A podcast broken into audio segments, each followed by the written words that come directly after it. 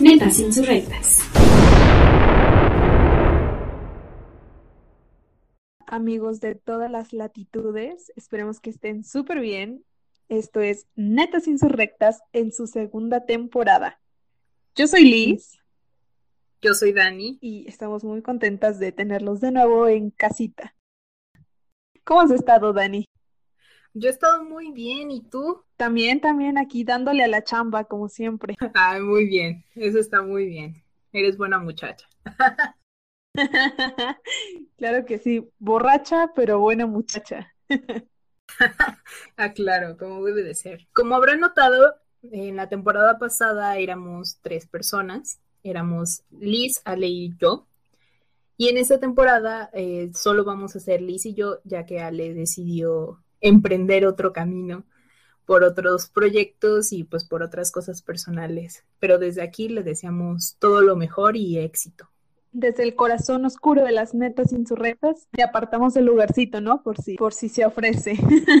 claro, la vieja escuela de nuestra primera temporada nos recordará siempre como tres personas.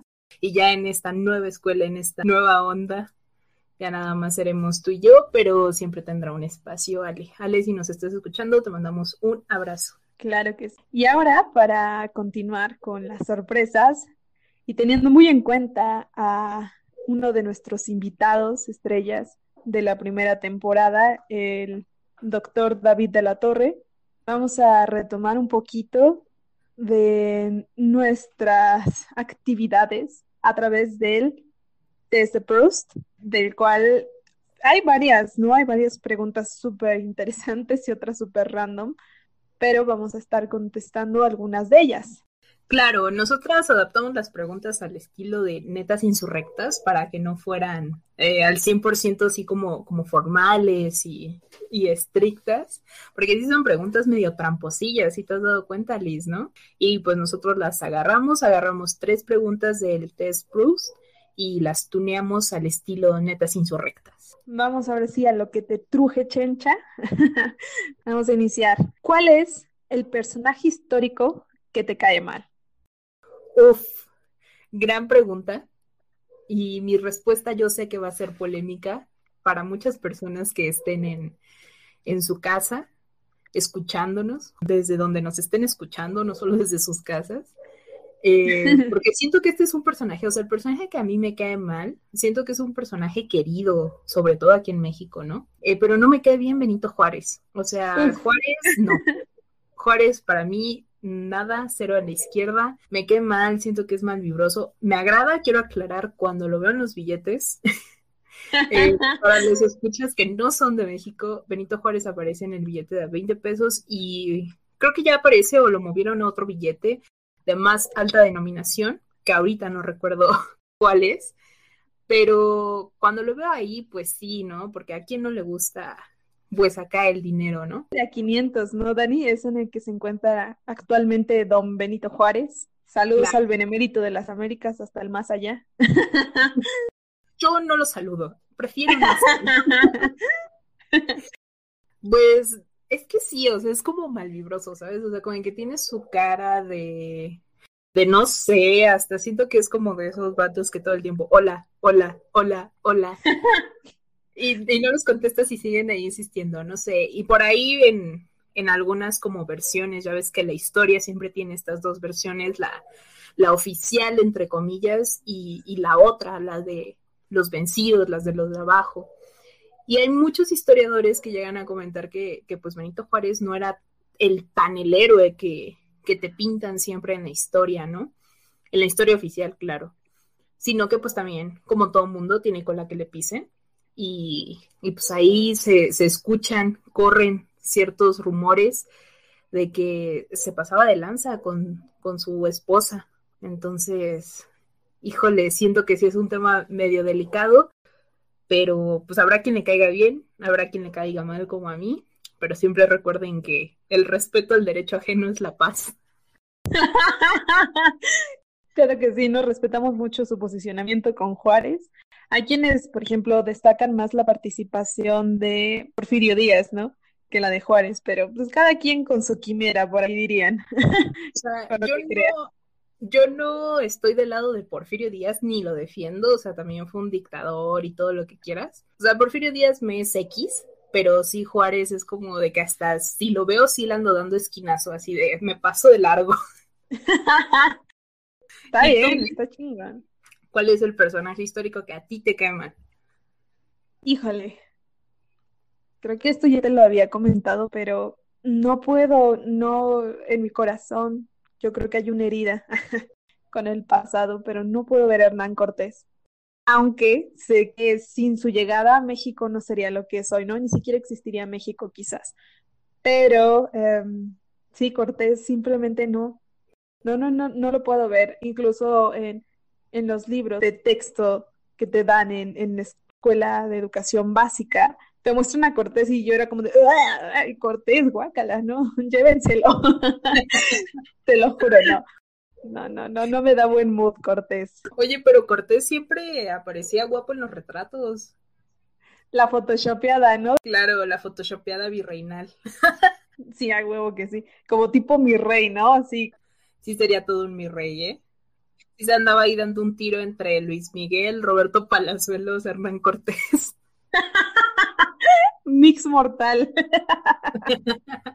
Vamos con la siguiente pregunta. Sí. ¿Cómo Ah, vamos a ponernos ahora un poco fatídicas, como es de costumbre en cada primer episodio. ¿Cómo te gustaría morir, Dani? Híjole, creo que ya te lo había comentado, pero, o sea, no es que ahorita yo lo piense y diga así de, de esta manera me gustaría morir, pero hay muchas personas que siempre comentan, ¿no? Como de, me gustaría eh, morir durmiendo, ¿no? Porque yo creo que asocian a que esta idea no es dolorosa, o sea, de que pues te estás en el sueño eterno, literalmente, ¿no? Pero yo no, o sea, yo creo que no hay nada de épico en, en morir durmiendo. Y, y pues el suicidio. Así existencialismo a la mesa, pues sí.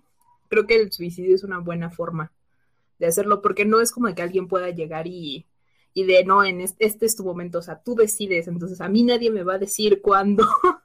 y yo lo decido. Claro que sí. Pero entonces, eh, ¿Sería suicidio o eutanasia? ¿Cuál de las dos te...? Es que no sé si la eutanasia es suicidio. Según yo, no. Es muerte asistida, ¿no? O sea, se define como muerte asistida. Sí. Pues fíjate que cualquiera de las dos me parecen, o sea, aunque no, siento que son subordinadas un poco, ¿sabes? Porque en ambas tienes esta opción de decidir y en ningún otro tipo de muerte tienes la opción de tú decidir hacerlo. Entonces me agrada ese sentido de, la decisión que, yo puedo tomar. Entonces, cualquiera de las dos me queda bien. Aparte, yo creo que dependería mucho del contexto, ¿no? O sea, si estás en una enfermedad terminal o en algún posicionamiento físico no favorable, pues tienes en algunos países, no en México, ¿no? Pero en algunos países la posibilidad de declinar por la eutanasia. Claro, ¿no? Y, y eso ayuda mucho a las personas, por ejemplo, las que están en enfermedades terminales y todo eso, pues es ayudar al bien morir. Y, eso me parece también que es muy, tiene algo muy estoico, algo muy honorable. Y, y sí me, me agrada, me llama la atención. Yo no quiero decir, esto lo voy a aclarar para que no nos lleguen así mensajes a las redes de Netas Insurrectas o a mis redes personales para decirme así como de, oye, te rolo el número de un psicólogo. Porque eso no quiere decir que, que, yo esté así de, no, esto va a pasar, ¿no? De esta manera lo voy a hacer. Solamente estoy eh, señalando que tengo, pues, ahí coqueteos, eh, simpatizo con la idea, vaya. Sí, no, tampoco quiere decir que apoyemos a, a todo el mundo, no, sí, suicídate, ¿no? O sea, de verdad, asistan a terapia. La terapia es lo más punk que pueden hacer por ustedes, ayudarse a sí mismos y el amor propio y, pues nada, también recordar que, que por ahí lo dijo un filosofillo francés que el suicidio es el único tema filosófico realmente serio, ¿no? Sí, está polémico en eso. ¿Y tú, Liz? Fíjate que tampoco me gustaría morir durmiendo. Eso no, siento que no va con mi mood ni con mi estilo. que ante todo hay que perder todo menos el estilo. Creo que me gustaría más bien como una muerte, no quiero decir heroica, pero tampoco tan simplona, ¿sabes? O sea, la enfermedad o algo así, no, me gustaría que mi muerte como que valiera para algo. Aún no sé para qué, puede ser que valga nada más para una cifra más de tasa de mortalidad en México, pero aún así me gustaría que tuviera algún fin, un fin común o colectivo. Ajá, no así de, ay, me enfermé como otras mil personas y, y morí como otras mil personas, ¿no? Exacto, sino como que tuviera algo, algo especial o no, un glow ahí en, en esa muerte. Algo que la volviera simbólica, ¿no? Exactamente eso. O sea, me gustaría tener una muerte simbólica, no una muerte cotidiana. Vaya, esto sí se puso muy oscuro de repente. Sí, ya sé, ¿no? O sea, números de psicólogos vamos a poner en la descripción, por si se les ofrece. y que como ya lo dijimos, vayan a terapia si es necesario. Ahora vámonos un poquito por el lado más amable, ¿no? ¿Cuál es tu héroe de ficción favorito? Fíjate que estuve meditando esto mucho tiempo desde que eh, hicimos como todo el desarrollo de este episodio y caí en cuenta de que creo que no tengo uno, o sea, no tengo un héroe de ficción así que que siga con los ojos cerrados o que me llame con los ojos cerrados. O sea, sí comparto eh, sentimientos y tengo apego a muchos personajes de ficción de mis libros favoritos, pero así uno, uno que sea mi héroe en particular, no. Y creo que tienen que ver por el hecho de que siento que yo estoy un poco más del lado de los antihéroes. Uf, sí, te comprendo totalmente, porque yo también no encontré un héroe con el que me siento identificada, ¿no? También me gustan un poco más los antihéroes, tal vez porque en nuestra época eh, actualmente está mejor visto un antihéroe que un héroe, porque realmente ahorita ya nadie cree en los héroes. La parte de, del héroe es alguien que es perfecto en todos los sentidos, como un ideal al que aspiran a alcanzar, ¿no? Y lo podemos ver en, en, en los grandes libros clásicos, ¿no? que siempre es como el viaje del héroe, el descubrimiento del héroe, las hazañas del héroe, pero en realidad es todo el camino que tiene que pasar por un personaje para convertirse en un héroe y ser reconocido. O sea, creo que también parte mucho de que para ser un héroe tiene que ser reconocido por los otros como tal. Si no, entonces no, no vale tal hazaña, ¿sabes? Es un poco tramposo también ahí la, la cosa si lo piensas. Sí, yo también creo eso, o sea, que en esa época ya no, ya no se podría ver eso. Y los antihéroes tal vez en cierto aspecto son como un poco más complejos, ¿no? Y tal vez un poco más reales. Y en cierto sentido también los antihéroes son más humanos, ¿sabes? Más te dan esa vibra de que son más como tú. Exacto. Y creo que por eso conectamos, sobre todo en, en los tiempos actuales, en, en, los que vivimos, en nuestro contexto. Creo que por ahí viene esta, esta fijación que tenemos más por los antihéroes que por los héroes. Sí, totalmente de acuerdo.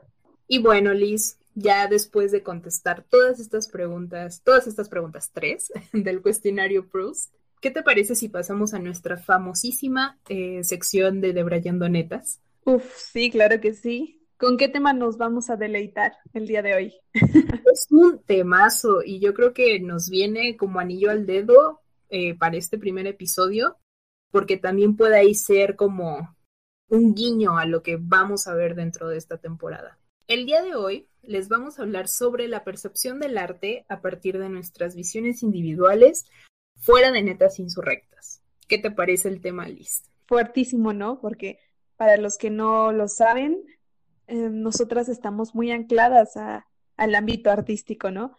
Dani es fotógrafa y se dedica al arte digital y acá su servidora es pseudo pintora y pseudo dibujante. Sin embargo, ambas compartimos la pasión y las ganas, ¿no? De la escritura. Quiero yo también aclarar que yo también soy pseudo fotógrafa y pseudo artista digital.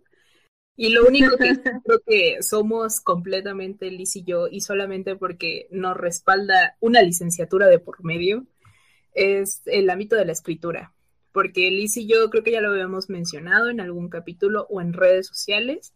Eh, estudiamos lengua y literatura hispánicas, entonces también tenemos por ahí una formación literaria. Sí, sin embargo, creo que siempre hemos coqueteado con otras, ¿no? Con otras corrientes artísticas. O sea, no es exclusiva la, la literatura, como que siempre le estamos coqueteando a otras más, porque creo que de eso se trata a veces el arte, de experimentar y de encontrar eh, la expansión de tu creatividad, no solamente quedarte en una sola corriente. Bueno, la pasión ahí siempre ha estado. Yo creo que, que un poco también me ha faltado a mi disciplina, ¿no?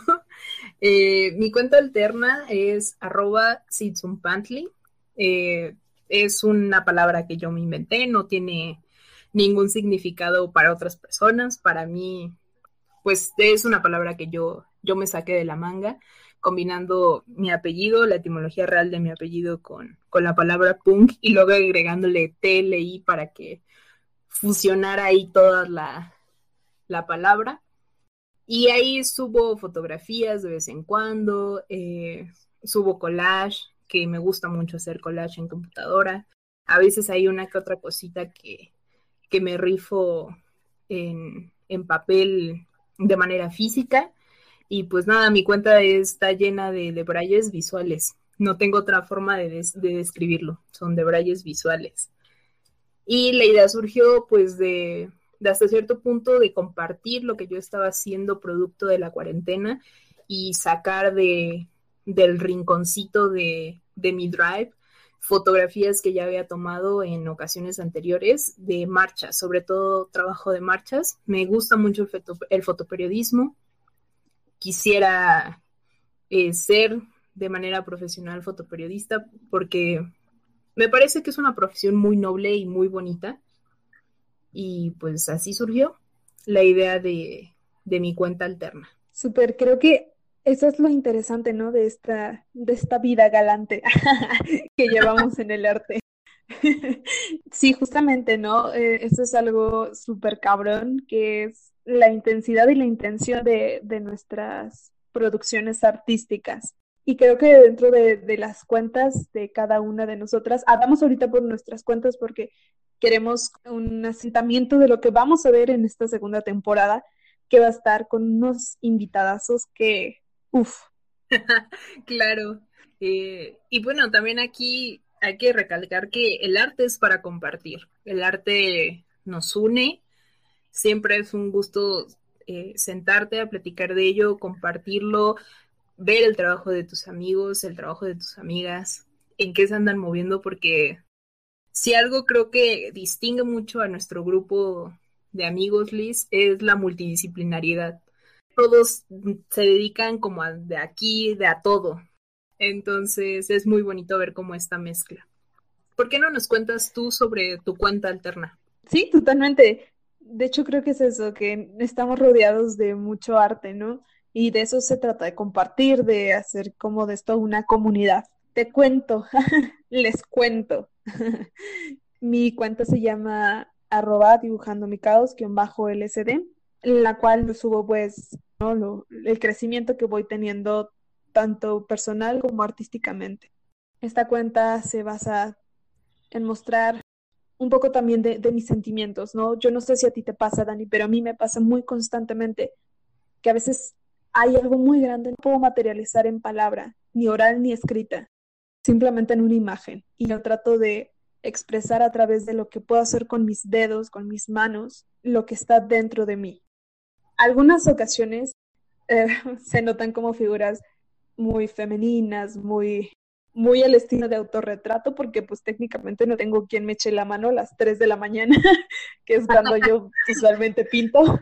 Entonces, pues ni modo, encuerarse y estar enfrente de un espejo, ¿no? Y a, a pintarse, a pintarse como te ves en ese momento, como te sientes en ese momento, como a manera de ilustración un poco básica, ¿no? Porque no soy ilustradora, pero me encanta esa idea de conjugar eh, las emociones y las sensaciones que tienes a través de la recepción no solamente del arte, sino de la vida en general y manifestarla en, un ámbito gráfico. Sí, creo que es muy bonito, o sea, ahorita acabas de terminar una serie, ¿no?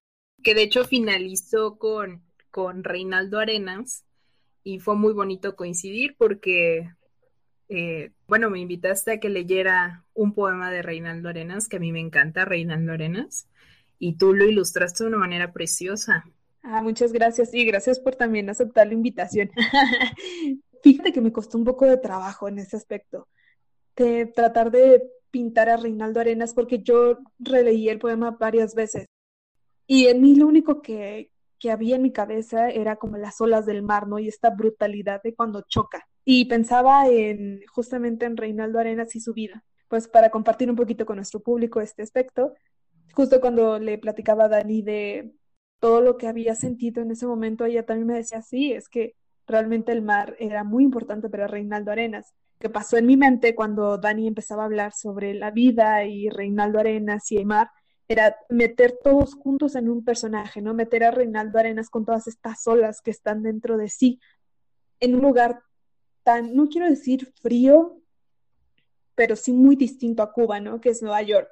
Sí, claro. O sea, yo cuando me enseñaste como el primer boceto de cómo lo tenías, cuando todavía no le pasabas como la segunda capa al mar dentro de Reinaldo Arenas, o sea, yo lo vi y, y clarito vi una foto de él, ¿no? O sea, no lo saben, aquí ya lo voy a decir. Mi tesis es sobre Reinaldo Arenas, mi tesis de licenciatura, y es sobre su obra autobiográfica. Entonces, obviamente a mí me encanta el chisme y me encanta el chisme de la vida de Reinaldo Arenas.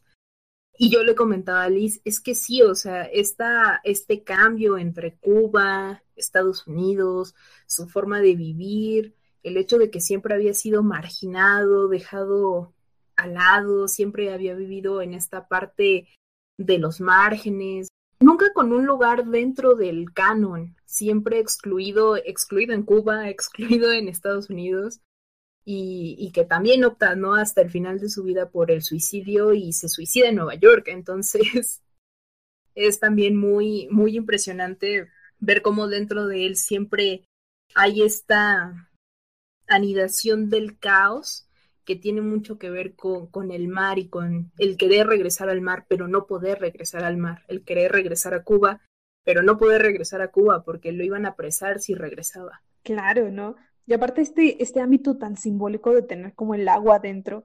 Y la neta, este, creo que de eso nos sirve el arte. No solamente aferrarnos a una sola corriente, decir, pues, soy esto y se acabó, ¿no? Sino experimentar con otras y tratar de ver que se trata de una expansión personal, porque incluso en, así en obras que tú no, no viviste, ¿no? Por ejemplo, la literatura que tú no les escribiste, pero las lees y las sientes, hace que tú misma crezcas, que tu visión termine siendo expandida por mil, porque vas a abrir los ojos a nuevos horizontes, a nuevas emociones que tal vez no conocías de ti mismo, misma. Claro. Sí, claro, concuerdo totalmente contigo. Sí, no, está, está muy cañón. Vamos a tratar de tocar el último punto de este de Brian Donetas, que es el arte político y el arte canónico. ¿Qué opinas de esto, Dani? Pues que el arte canónico no nos gusta. El arte canónico es es tan selecto que, que cae mal porque no permite que expresiones artísticas fuera del círculo en el que se están desarrollando entren. Entonces, pues el arte canónico es como el que tiene la voz, entre comillas. Pero afuera hay un montón de manifestaciones artísticas, hasta yo diría que incluso mejores que lo canónico, que están siendo ahí relegadas, silenciadas, censuradas, por el simple hecho de no venderse, ¿no? Sí, fíjate que tengo dos posturas y, parto de esto. El arte canónico creo que nos sirve para iniciar con el arte, ¿no? Casi siempre conoces una obra, entre comillas, maestra de alguno de estos integrantes del canon y comienzas a, a meterte, ¿no? Por así llamarlo, como si estuvieras en una piscina, a sumergirte. Y creo que de ahí parte, ¿no? Eh, justamente el hecho de que sea más vendido o más reconocido no implica que sea mejor. Es que son monstruos completamente de la creación y que no son reconocidos simplemente porque no pertenecen al canon o no están dentro de los estereotipos que maneja el canon, ¿no? Sí, y eso abarca muchísimas eh, minorías que tal vez no están dentro de ahí. Mujeres, ¿no? Partiendo desde las mujeres, que ah, vamos, por ejemplo, al Museo del Prado y hay salas completas sin ni una obra de una mujer. Todas las demás son de hombres. ¿Por qué no tienen un espacio a pesar de que pueden estar por encima de las expectativas que tienen de este sector, ¿no? Privilegiado. Sí, y es que hay que hacer mucho hincapié, subrayar esto que el arte canónico tiende a ser heterosexual, patriarcal, machista y tiende a ser transfóbico, tiende a ser racista, todo lo malo que podamos pensar eh, es el arte canónico, está ahí, ¿no? O sea, Octavio Paz, por ejemplo, eh, que aquí era como, como alabado, ¿no? Como, como, vaca sagrada, ¿no? Y pues por dentro, ¿no? En su, en su contexto, en su casa, ahí a Elena Garro le hacía quemar sus manuscritos para que no lo fuera a opacar.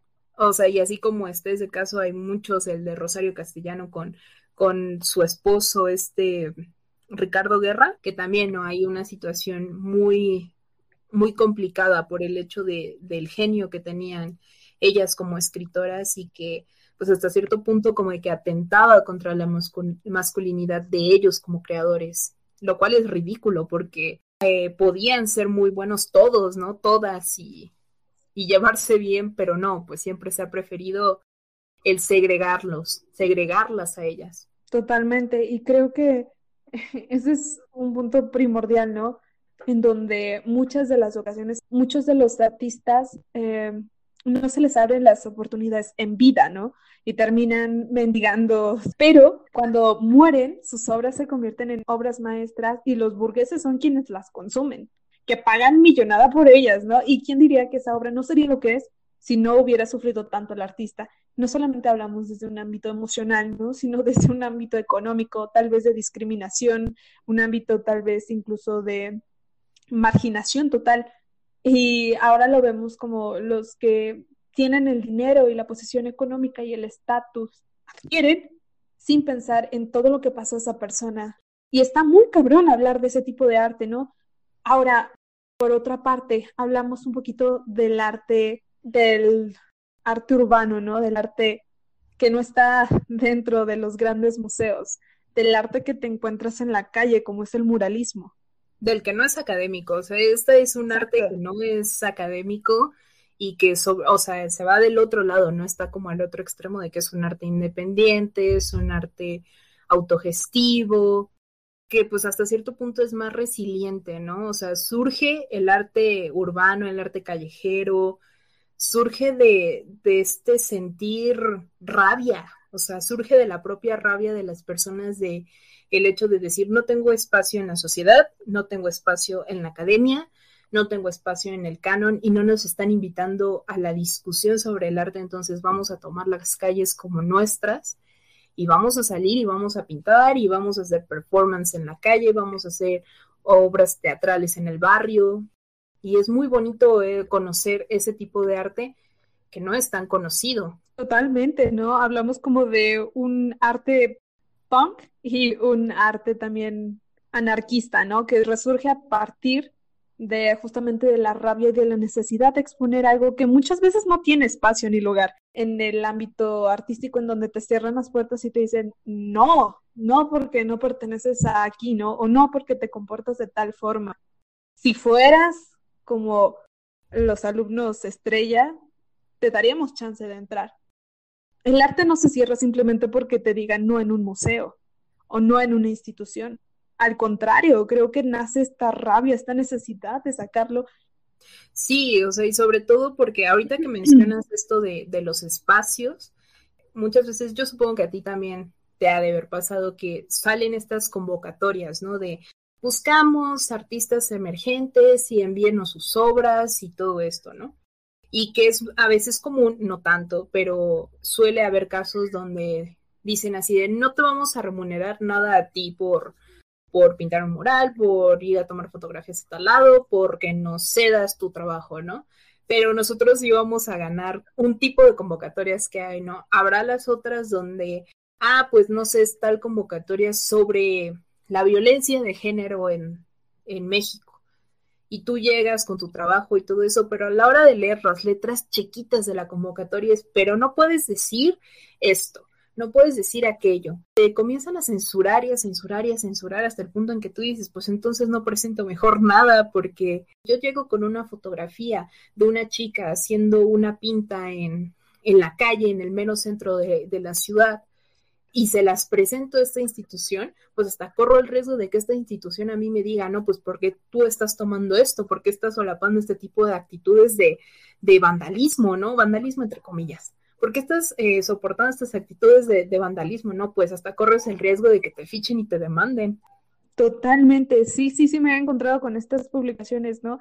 Justo, y eso, eso ya lo hablábamos también con Reynota, ¿no? En el, en el episodio anterior donde hablábamos de los grupos que se quieren hacer súper feministas, pero no hablan realmente de lo que tiene que ver que es la violencia de género que tratan de censurarla, pero no, somos súper feministas, pero en su convocatoria es, pero tienes que tener cuidado con el uso del lenguaje, tienes que tener cuidado con no utilizar ciertas palabras o con no poner imágenes tan descriptivas. Cabrón, está pasando eso. Que te dé miedo nombrarlo es otro pedo, pero de que está pasando, está pasando. Al contrario, creo que entre más lo intentan invisibilizar y tapar con un dedo, creo que es más evidente el, daño y la grieta se sigue haciendo más y más grande y va a llegar un día en el que les explote totalmente. Híjole, esta plática daría como para, no sé, toda la temporada y creo que eso es algo padre porque es una plática que vamos a estar teniendo con nuestros distintos invitados que traen una propuesta que no es mucho del agrado del canon, pero que es una propuesta fuerte y de resistencia propia. Sí, o sea, creo que desde la temporada pasada, pero en esta va a venir con más fuerza aún. Y por eso, o sea, fue un cierre fuerte el que tuvimos con, con la Reinota, a quien le enviamos un saludo si está escuchando esto. Vamos a estar retomando este tema de, del arte, de, del arte político. Eh, no creo que invitemos a nadie del canon, porque, miren, muchos lugares ya tienen artistas canónicos. Aquí Netas Insurrectas, siempre como lo planteamos, es un espacio para las disidencias, es un espacio para la gente que no están invitando y que tienen propuestas interesantes. Y para eso está este espacio y para eso estamos, para poder traerles un poquito, ¿no? De lo que casi no se habla o de lo poco nombrado alrededor de el arte. Iniciamos bravas, la verdad.